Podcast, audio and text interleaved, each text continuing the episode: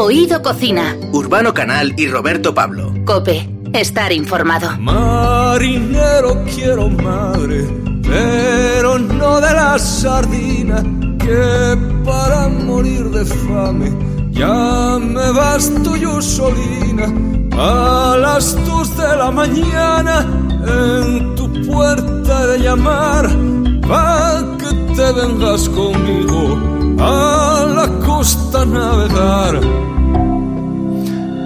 Hay invitados de los que uno nunca se cansa, y más en el tema gastronómico, cuando son amantes de lo que guisan y lo que comen. Hoy nos acompaña un tipo al que estamos acostumbrados a que nos deje sentir su forma de ser, pensar y observar el mundo a través de sus canciones. Ahora casi de forma autobiográfica nos deja recorrer su vida a través de esos sentidos que captan los recuerdos por el olor y el sabor. Pero hay más, porque en El gusto es mío, que es como se llama el libro de Víctor Manuel, descubrimos que hacer una receta se aproxima mucho a crear una canción, pero sobre todo que dentro de la cocina hay, historia. Víctor Manuel, bienvenido a de nuevo a Oído Cocina. Muchas gracias. El libro comienza con una dedicatoria a tu abuela y a tu madre. Eh, ¿Cómo eran los ratos que compartíais con ellas en la cocina? Bueno, de mirón, porque cuando eras eh, joven, por supuesto, no te dejan tocar nada de la cocina. Eran cocinas de carbón, antiguas. Y recuerdo sobre todo los olores, ¿no? Los olores se te quedan ahí en, en lugar del cerebro, igual que se te queda la música. Eh, te iba a decir que si de ayudante o de observador cocinas de carbón, como bien has dicho, ¿recuerdas si te llamaba mucho la atención para que no te quemaras? Yo recuerdo unas tías en, en el pueblo, en Berlanga de Duero, que, tenían una cocina de estas aquí que son enormes, que el hierro por de arriba, y estaban todo el rato a nosotros, no os acerquéis, no os arriméis. es que aquello quemaba en cualquier lugar que tocases, claro, que fuese el horno, que fuese una esquina de la chapa, ¿no? Siempre quemaba, ¿no? Pero se hacían cosas. Eh, yo recuerdo una vez que me quedé solo con mi hermano y me meé encima, era muy pequeño, y me mojé todas las botas y él las metió en el horno. Para secarlas. imaginar cómo salieron de allí. ¿Y has cocinado alguna vez en una cocina así? ¿Has tenido la oportunidad? Sí, porque en una estancia que tuvimos en Inglaterra muy larga, eh, cuando hicimos Para la ternura siempre hay tiempo, La puerta de Alcalá, todo aquello, y el disco de Pablo Milanés, querido Pablo, estuvimos varios meses en Londres y la, la casa aquella tenía cocina todavía de carbón. Hmm. Sin embargo, por lo que cuentas, no eras un gran comedor de pequeño. ¿Recuerdas cuándo cambia tu interés por la comida? Porque a todos nos ha pasado que de pequeños no nos gustaban ciertas cosas que al ir creciendo sí que nos han encantado. Claro. Bueno, pues cuando realmente me voy de casa, que es muy jovencillo, 16 para 17 años, y empiezo a, continuación a moverme en otros ámbitos, ¿no? Yo hasta entonces pensé que el universo de la cocina mundial se componía de fabada, pote asturiano y arroz con leche, nada más, ¿no? Que no estaba mal, ¿eh? Pero sales y ves que hay otras cosas además, porque antes los alimentos, eh, cuando yo era joven, no viajaban como viajan ahora, ¿no? Que, eh, nosotros vivíamos a 50 kilómetros del mar, pero yo no vi un pulpo en una mesa hasta que vine para aquí, para Madrid, y me metí en la casa del pulpo, ¿no? Comprobé que era muy rico. Pero eso me, resulta curioso porque en Asturias, al fin y al cabo, el norte del mar, muy cerquita de Galicia, que es un producto tan típico, quizá por el precio. No, en Asturias, eh, bueno, no se eh, capturaba demasiado pulpo, o sea, el pulpo no aparecía. Hay ahora una cosa que sí se toma mucho, que es el pulpo de Pedreru, que lo cogen cerca, muy cerca de la orilla, ¿no? Pero en aquella época no, el pulpo no existía ni en las pescaderías ni en ningún sitio. Pues debo decir que yo hace, bueno, este verano pasado cogí un pulpo eh, al lado de Gijón, que luego lo, cogí porque estaba en un, eh, cuando baja la marea, sales en unas piedras, y lo cogí con la, con la mano, lo saqué para que lo vieran los, los peques. ¿Y, cómo te lo quitaste encima? Eh, pues, o sea, se me pegaba, pero ¿sabes lo que hice? o sea, lo conseguí poner en el, en el cubo de los niños que juegan con la neta, lo metí ahí, que habían cogido ahí de todo, gambitas, no sé qué y tal, lo saqué, lo llevé hasta el mar y, lo soltamos. Además tengo el vídeo, pero estaba todo el mundo diciéndome, no lo sueltes, y otros me decían, que sí, era pequeño, ¿sabes? Era pequeño, si no, si me lo había quedado, lo digo, o sea, porque a mí el pulpo es una cosa que que, me encanta. Eh, con el tiempo nos vamos pareciendo a nuestros padres. ¿En qué notas tú que, te pareces a los tuyos? Eh, pues eh, no demasiado. Yo creo que ellos vivieron otra circunstancia completamente diferente. Sus vidas fueron mucho más difíciles que la mía, ¿no? la de mi padre, pues porque se quedó huérfano y como jefe de familia con 17 años, ¿no? Entonces, bueno, su vida fue un permanente susto hasta que se murió, ¿no? Y mi madre, que era muy brava, era muy cargaba cajas de pollos con una facilidad tremenda, como si fuese un, un picador, y pues los dos eran fuertes a su manera, ¿no? Mi madre más fuerte que mi padre, ¿no? Y pues a lo mejor esa fortaleza sí me la han transmitido, que decir, el, el ansia de trabajar, el gusto por el trabajo, el no rendirte nunca, el decir, bueno, que vengan maldadas hay que seguir adelante, ese tipo de cosas, eso sí lo aprendí de Claro. ¿Y en la cocina recuerdas algo que hicieran tu abuela o tu madre y que ahora, pues cuando tú lo elaboras, te acuerdes de dónde viene esa receta?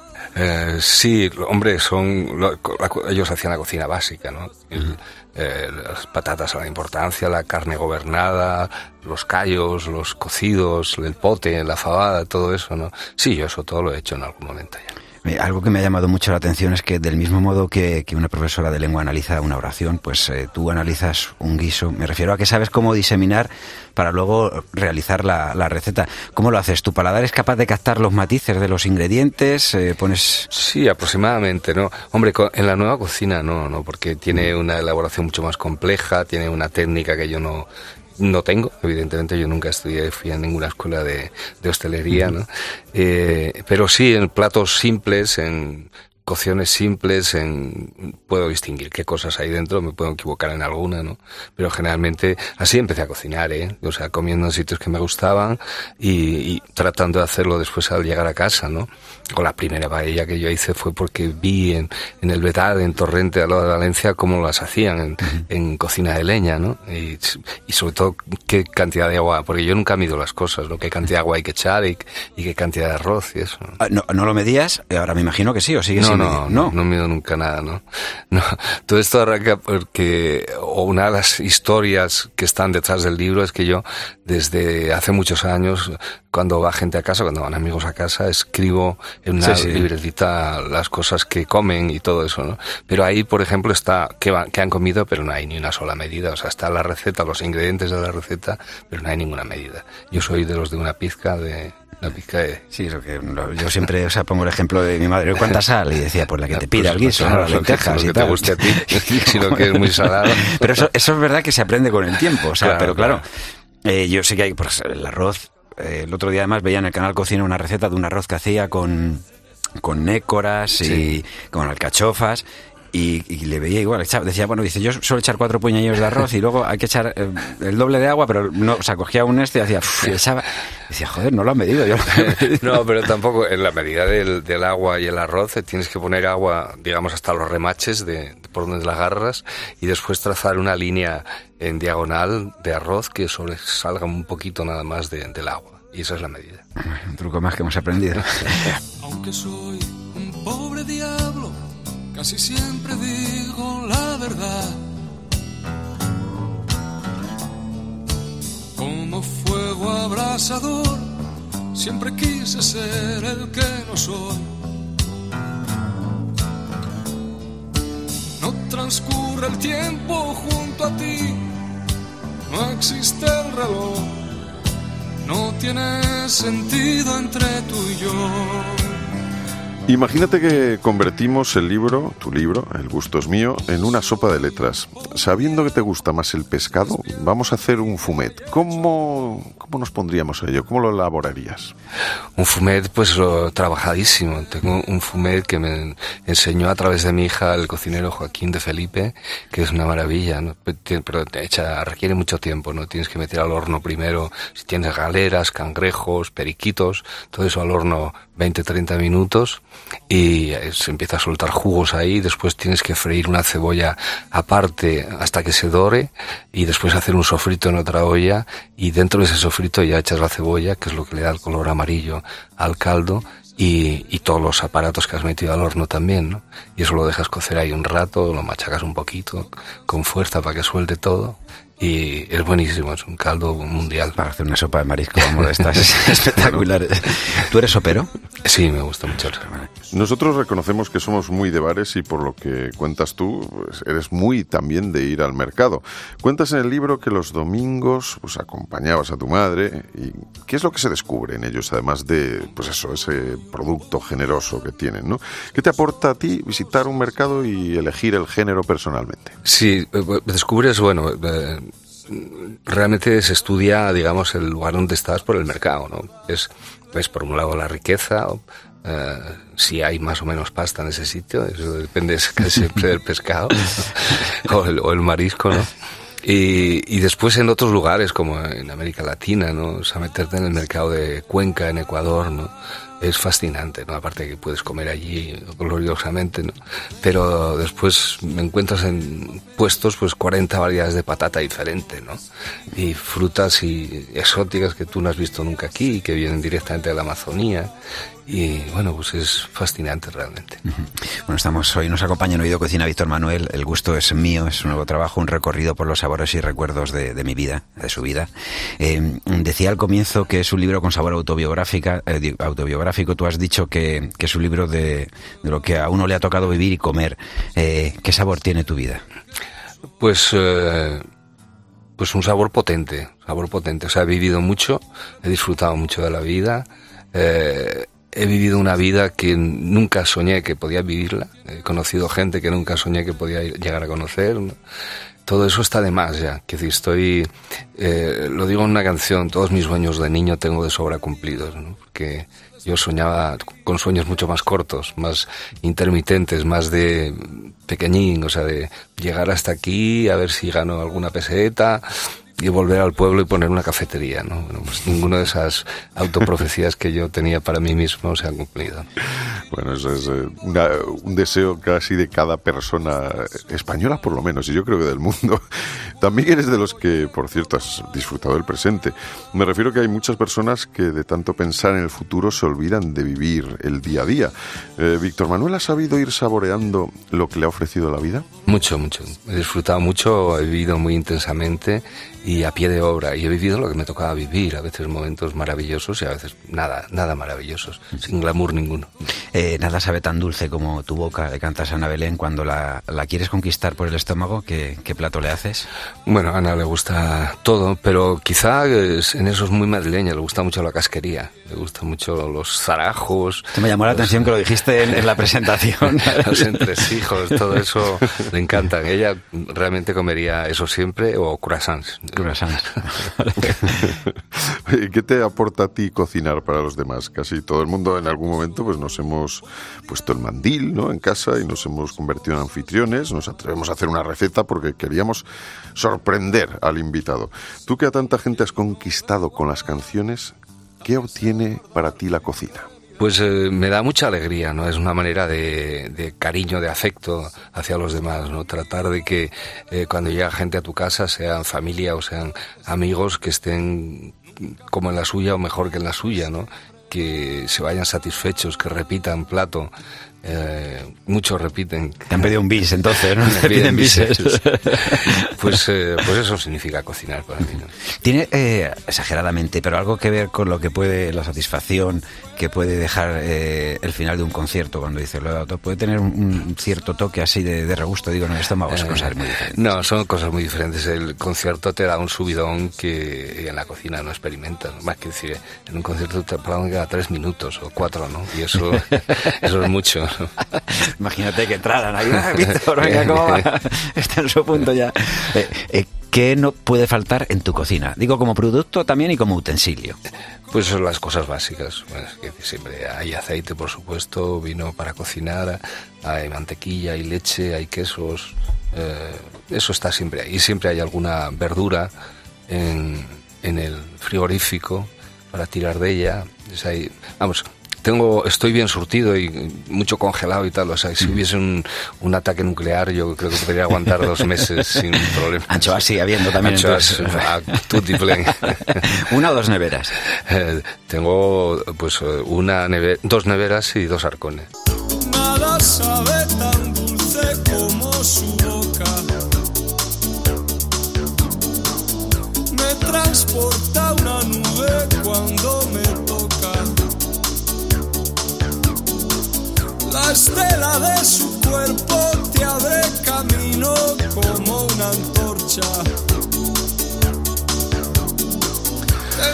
Víctor Manuel, desde luego, ha saboreado el éxito en el mundo de la música y los artistas decís que es un sabor dulce. ¿Sabes también a qué sabe, a qué sabe en este caso, el fracaso?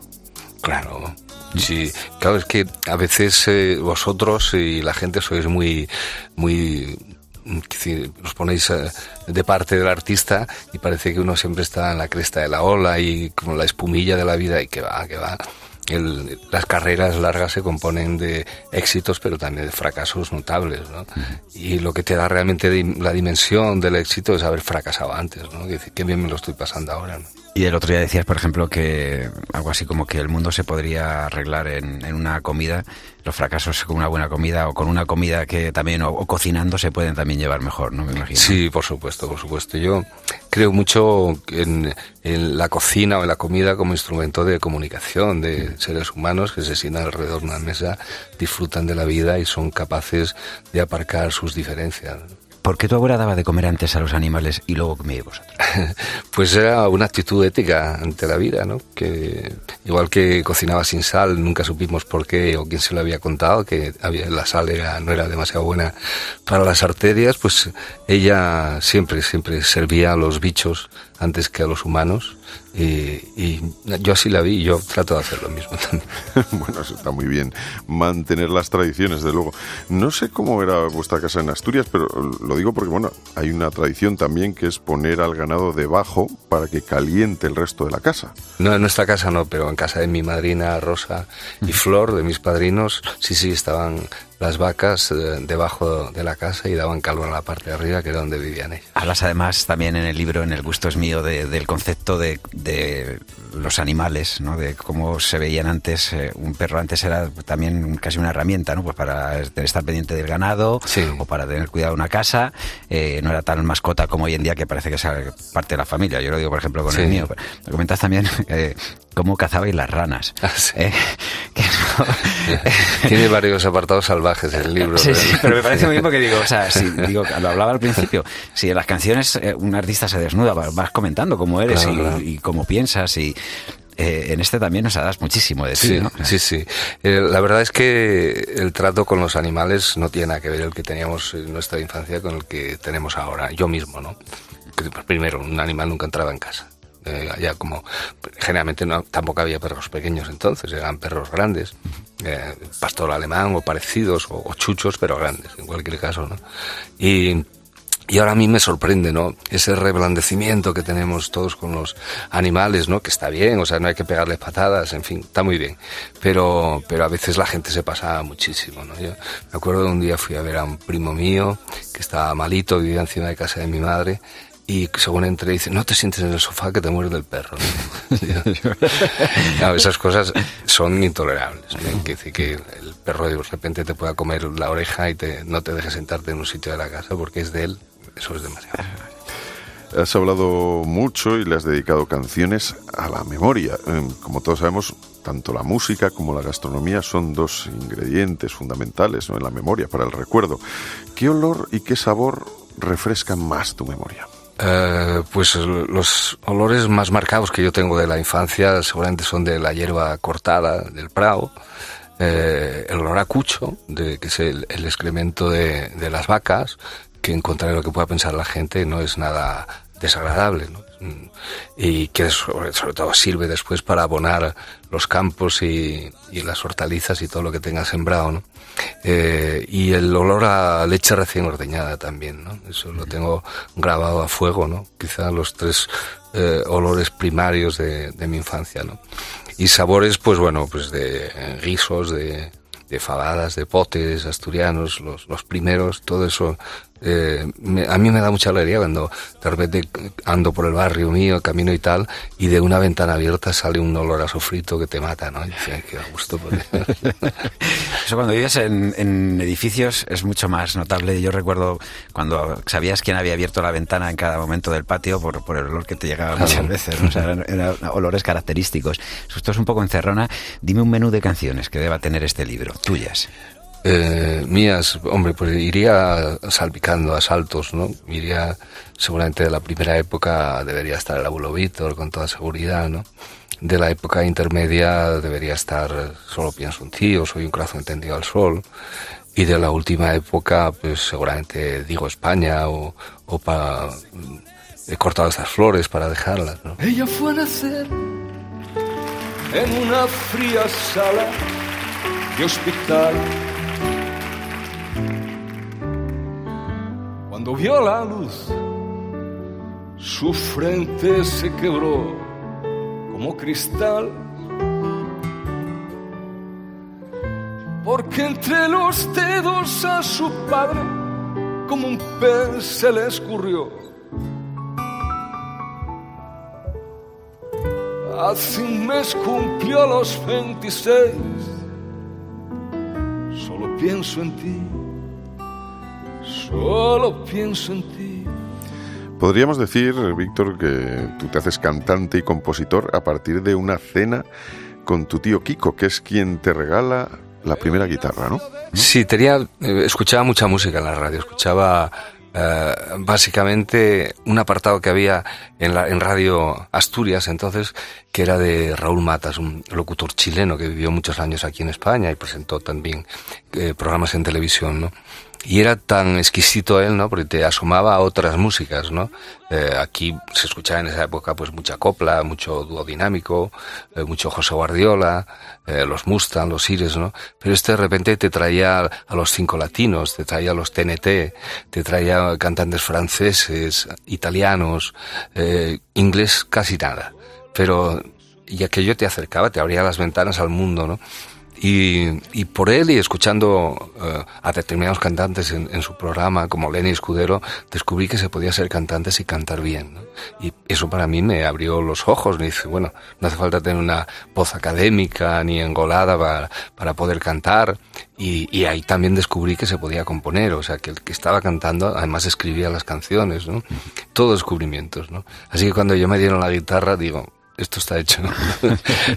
no tenía ni idea de, de, música, ni de tocarla, ni nada. Pero bueno, con un manual me fui arreglando y sacando cuatro acordes y, y escribí mi primera canción pues un poco después de que me la regalasen, con 12 años. ¿no? ¿Qué te exige a ti la cocina? Es decir, cuando te pones a cocinar, entras en tensión, te relajas, prefieres que no haya nadie a tu alrededor. ¿Cómo es Víctor Manuel cuando se pone el delantal?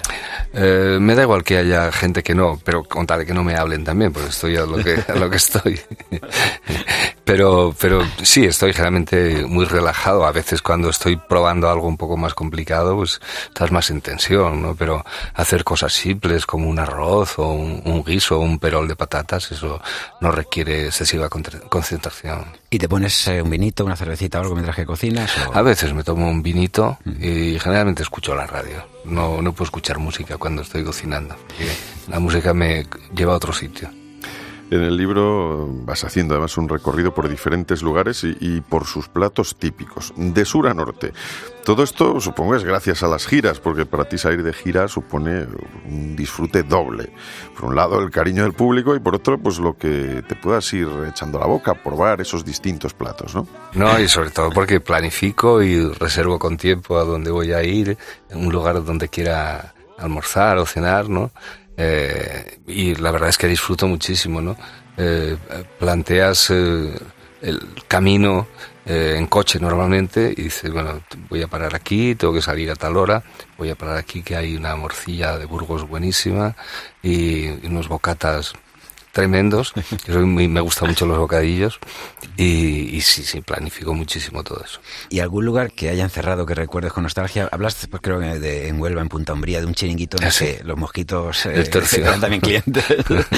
Pero el tercio, por ejemplo, está cerrado, ¿no? Está cerrado. Pero ya se veía, ¿no? Que en cuanto muriese el dueño, que aquello ya no, no iba a ningún sitio, ¿no? Porque era realmente una terraza muy precaria, un bar muy precario, pero con un producto excelente, ¿no? Pero hay un sitio que me dio mucha pena que se cerrase también, que era Vilas en Santiago, el anexo. O sea, hay un, un, otro Vilas, que es el hermano, pero el anexo de, que era de Moncho Vilas era un sitio glorioso para, para comer y se cerró. Tu padre, por ejemplo, comentas que os sacaba a ti y a tu hermano a tomar eh, algunas veces el aperitivo, ¿no? Los, sí. creo que los domingos es una tradición que yo recuerdo a mi padre también llevarnos a, pues aquí a la casa del abuelo. Mm. vamos al rastro. Si vamos en coche, nos volvemos sin, sin tomar nada. Si vamos en autobús y en el metro, pasamos por el abuelo y autobús y metro. El abuelo. Estaba claro. ¿Qué, ¿Qué, se tomaba? En Asturias, por ejemplo, tú tus padres eh, cuando lo que tiene, el recuerdo que tienes que, era más de sidra, más de tomar el... No, normalmente eh, a nosotros nos daban un vermú con, con mucho mucha soda, mucho sifón, eh, pero vermú, o sea que llegabas colocadillo a casa a la hora de comer.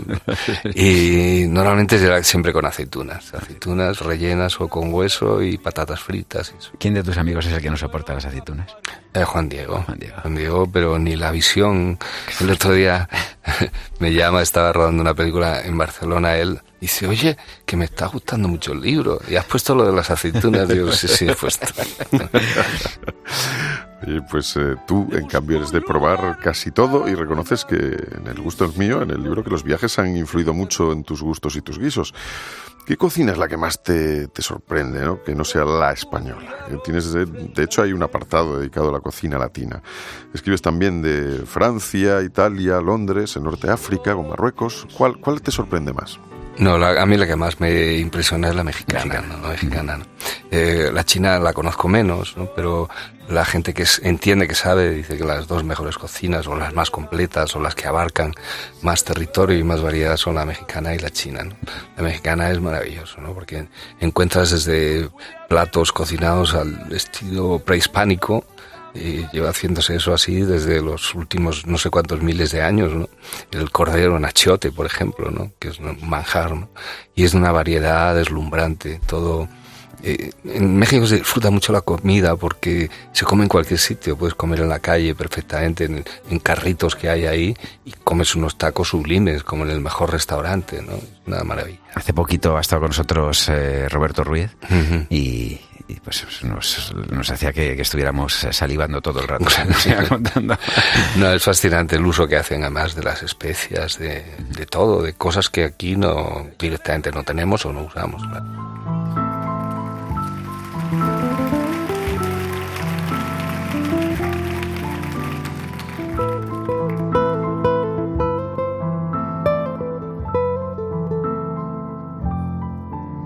Sentado en el quicio de la puerta.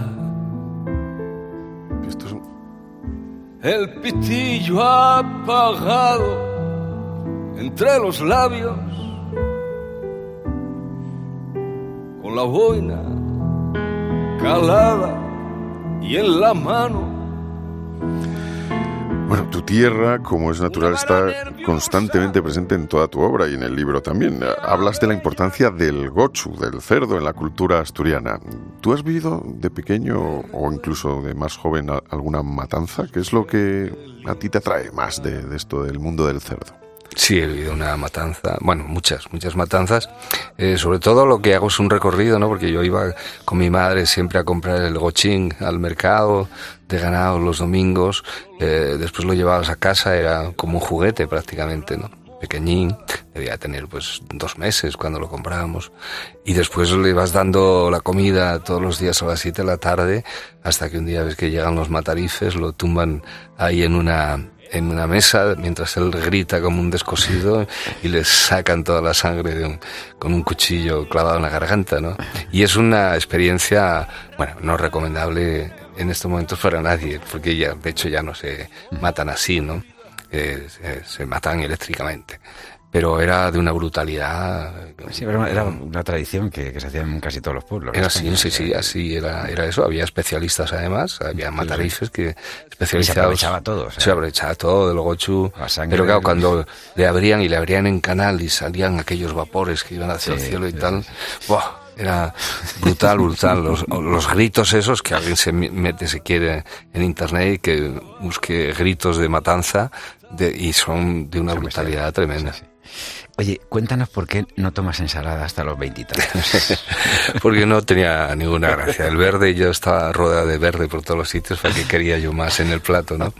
Y se tomaba muy poco ensalada, y de hecho se toma muy poco ensalada en el, en el, en Asturias al menos, ¿no? Todavía, todavía lo ves, ¿no? Va la gente más Pero ahora ya sí, ¿no? a lo concreto. Sí, sí, ya tomo, por supuesto. Y, Pero bueno, tomate no. y además- no, tomate no, tomate no he com- podido comer nunca, no. Algo me pasó a mí, algún conflicto tuve de pequeño con el tomate. Tomate con la, natural, decía. Con la textura, sí, con la textura del tomate, ¿no? Que no lo soporto. O sea, la textura esa no la soporto, igual que eh, viene gente a mi casa que no soporta encontrar cebolla dentro de una comida, ¿no? Es que no le gusta la textura de la cebolla, ¿no? Pero yo con el tomate no puedo. Eh, cocinado sí, pero bueno, con todo lo demás no tengo ningún problema. De todas maneras serás listo, porque con todo lo que dices de... O sea, porque sin embargo el marisco te gustó desde el principio. Sí, hay un corrido mexicano que dice, yo no nací para y me gusta todo lo bueno. Eh, lo verde no, pero bueno, sin duda Asturias, pues eso, efectivamente casi es obligatorio que te guste el pescado, esos pescados que hay, el, virrey que es espectacular, o el marisco. No sé si te gusta todo tipo de pescado y de marisco en este caso. Fíjate, eh, claro, es, es, la cultura también, la comida es cultura, ¿no? Mm. Que seguramente le pones a, un, a uno de no sé dónde un marisco en la mesa y sale corriendo en otra dirección, ¿no?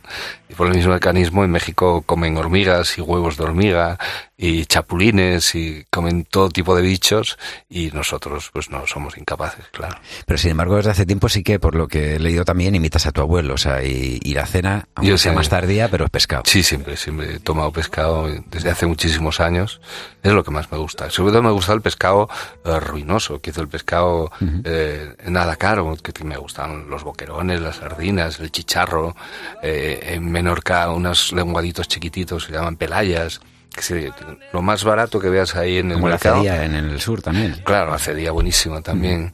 Eh, lo más barato que veas ahí, eso es lo que a mí me gusta. Bueno, el bacalao también te gusta. El bacalao muchísimo. Que sea más, un poquito más. el bacalao es una, un manjar, ¿no? Y el, fíjate, el bacalao pasa también lo mismo. Hay gente que no puede soportar ni siquiera la idea de metérselo en la boca, ¿no? Que no, no quiere bacalao ni oír hablar del bacalao, ¿no? Y a mí me encanta. Yo lo pondría en todo, o sea, croquetas, sí. ensalada, falbipi, como sea, eh, rebozado. 1080 eh, recetas de Simone Ortega es, yo creo, el primer libro de cocina que entra en tu casa y yo creo que en la de casi todo el mundo, ¿no? Es la guía base, ¿no? Contra las recetas de la marquesa de Paravere. Sí, mi madre me había dado un libro cuando yo vine a Madrid, que era, había una cocinera asturiana que se acaba de morir con 100 años, que era María Luisa García, y que mi madre la conocía, y es el libro más popular en la cocina asturiana, un librito muy pequeño, ¿no? Eh, pero ese nunca lo abrí, o sea, ya sabía que estaba ahí, pero no tenía ningún interés en, cocinar a través de, de, ese libro. Pero cuando salió 1080, en recetas era mm, tan fácil, o sea, o por lo menos aparentaba ser tan fácil cocinar, eh, que te animas, te animaba, te quitaba el miedo. Ese fue el libro realmente que, que a mí me quitó el miedo a meterme en la cocina y a empezar a hacer platos y tal. Eh, nada sofisticados, ¿no? Pero simplemente hacer unas lentejas o hacer un cocido. El capítulo Dime qué come y te diré qué amigo es, que cuentas los gustos de algunos de eso, de tus amigos y, lo que sueles hacer. Digo que tenerte a ti como amigo, a tener visto el manual de amigos es tener un tesoro porque, o sea, adaptas los menús dependiendo de los gustos de cada uno. Hoy especial atención si hay alergias, intolerancias. Antes llegabas a una casa y, tenías que decir que te había gustado, así, nos enseñaron nuestros Pero ahora se ha complicado mucho todo, pero pasa, yo lo veo con, con mis nietos, o sea, cuando celebran cumpleaños y tal, tienen que preguntar a todos los niños que van ahí qué pueden tomar, qué no pueden tomar, ¿no? Se ha complicado mucho el mundo, yo creo que antes era más simple, ¿no? ¿Y quién es el que tiene un paladar más, más, más afinado? ¿Y quién se come todo lo que le pones en la mesa? Eh, se come lo que le eches Miguel Ríos y yo creo que el más afinado de paladar o el más exquisito es Joan Manuel. ¿Y Sabina qué tal? Sabina hace como que come. Hace, como pero realmente lo que le gusta es fumar. me lo lleva jodido ahora en estos tiempos. Eh, eh, y hay algo que me ha quedado muy claro y es que eres, como decía, eso, rural. Tus hijos, hablábamos antes de lo de las ranas, hablas de la mirada de una vaca. Nunca lo había pensado porque, claro, como lo ves como un, ¿sabes? Parece un animal un poco tonto y es verdad, cuando lo estaba leyendo decía, es verdad, miras a una vaca y es, es una mirada... Y son muy, muy curiosos además, se acercan, se te quedan mirando. Tú cuando pasas al lado de un prado, eso pasa mucho en Asturias, en una carretera comarcal y tal, ves que están las vacas mirando los coches. Cuando pasan, y dices, mira un Fiat, mira un, un Peugeot. Es el nuevo que han sacado. ¿Tus hijos eh, sabían todo esto de ti? O sea, David y Marina, si se han leído el libro, te han dicho con una curiosidad o algo que a lo mejor digan, papá, esto no teníamos ni idea de... Eh, pues sí, supongo que les pasará, ¿eh? porque ya les pasó con la biografía eh, o cuando hice Vivir para cantarlo, que era un concierto muy hablado, que contaba muchas historias y tal, yo recuerdo cuando lo vio Marina y además me vio, me parece por ahí en Alicante, no recuerdo el sitio, y entró llorando y dice, yo no sabía todas estas cosas que estás contando. Y en, y en, el libro igual, ¿no? Porque hay cosas, yo no les doy batallitas a los niños, ¿no? A los hijos. Entonces todo, todo lo que es la infancia y todo eso no tienen por qué saberlo, claro. ¿Qué tal se te da escanciar? Regular no tiene todo esto aplicaciones que han sacado ahora para escanciosir y tal, la verdad es que son muy, útiles, ¿no? Sobre todo más higiénicas que, echar la sidra alta y que te caiga al suelo. el libro se llama El gusto es mío, pero en este caso el gusto es nuestro. Muchísimas gracias por haber compartido con nosotros hoy Oído Cocina. Gracias. Dijo España y qué bien suena esa palabra. No la arrojo contra nadie, contra nada Digo España y cómo pesa en estas alas lo que odio, y que padezco, digo patria. Oído Cocina. Urbano Canal y Roberto Pablo. Cope, estar informado.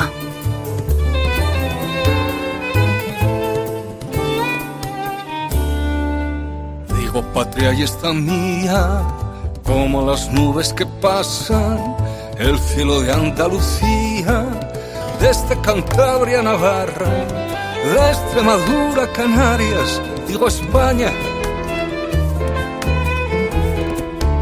Esta tierra está cruzada por Astures, por Vascones, catalanes y andaluces, aragoneses, navarros, gallegos y castellanos, digo España Digo España y qué bien suena esa palabra.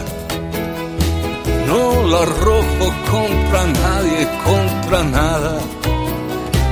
Digo España y cómo pesa en estas alas lo que odio y que padezco. Digo patria.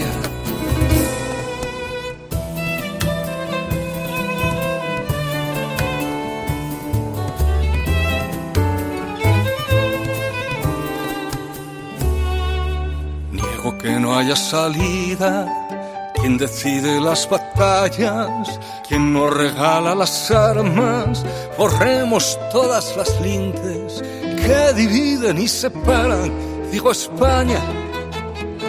Digo España y qué bien suena esa palabra. No la arrojo contra nadie, contra nada digo España y cómo pesa en estas alas lo que odio y que padezco, digo patria